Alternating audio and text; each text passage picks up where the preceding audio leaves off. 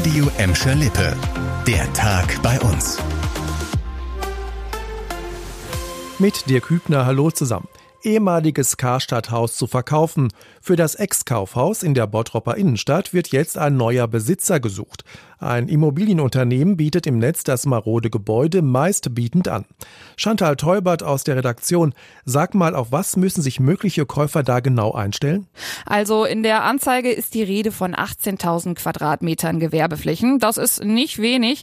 Teilweise ist die Fläche aber aktuell vermietet. Allerdings ist das ehemalige Aushängeschild in der Bottroper Innenstadt in keinem guten Zustand mehr. Wasserschäden, kaputte Fenster und halbfertige Verkabelungen, das sind nur einige Mängel.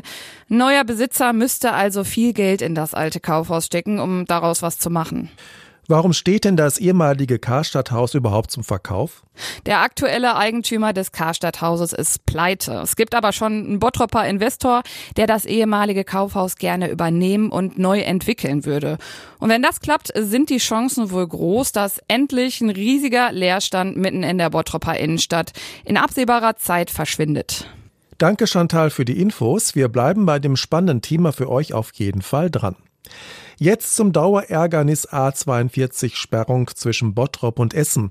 Da will jetzt das Land das Straßenverkehrsrecht ändern und zwar mit dem Ziel, den Lkw-Ausweichverkehr aus dem staugeplagten Bottrop herauszuhalten. Dazu hat NRW-Verkehrsminister Oliver Krischer einen Vorschlag gemacht und zwar, dass Schleichwege leichter gesperrt werden dürfen.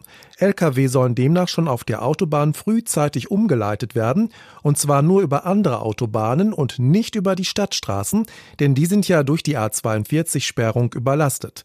Dafür müsste aber das Verkehrsrecht geändert werden. Eine Anfrage dazu hat der Minister in Düsseldorf jetzt ans Bundesverkehrsministerium in Berlin geschickt. Seit Dezember ist die marode A42-Brücke zwischen Bottrop und Essen schon gesperrt. Seitdem kurven täglich rund 10.000 Lastwagen durch die Wohngebiete. Morgen ist das Verkehrschaos durch die Sperrung auch Thema einer Sondersitzung im Düsseldorfer Landtag.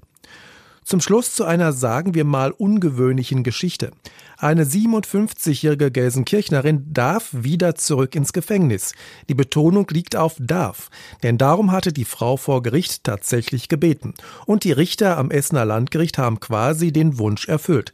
Denn sie ordneten an, dass die Angeklagte auf unbefristete Zeit in eine geschlossene Psychiatrie muss.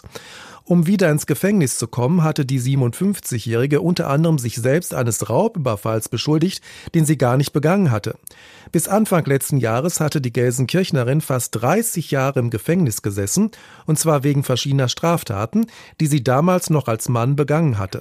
Zurück in Freiheit kam sie nach eigener Aussage nicht zurecht und bezeichnete sich selbst als extrem gefährlich und schloss schwere Verbrechen nicht aus. Das wollten die Richter nicht riskieren und schickten sie jetzt zum Schutz der Allgemeinheit in Sicherungsverwahrung. Das war der Tag bei uns im Radio und als Podcast. Aktuelle Nachrichten aus Gladbeck, Bottrop und Gelsenkirchen findet ihr jederzeit auf radio und in unserer App.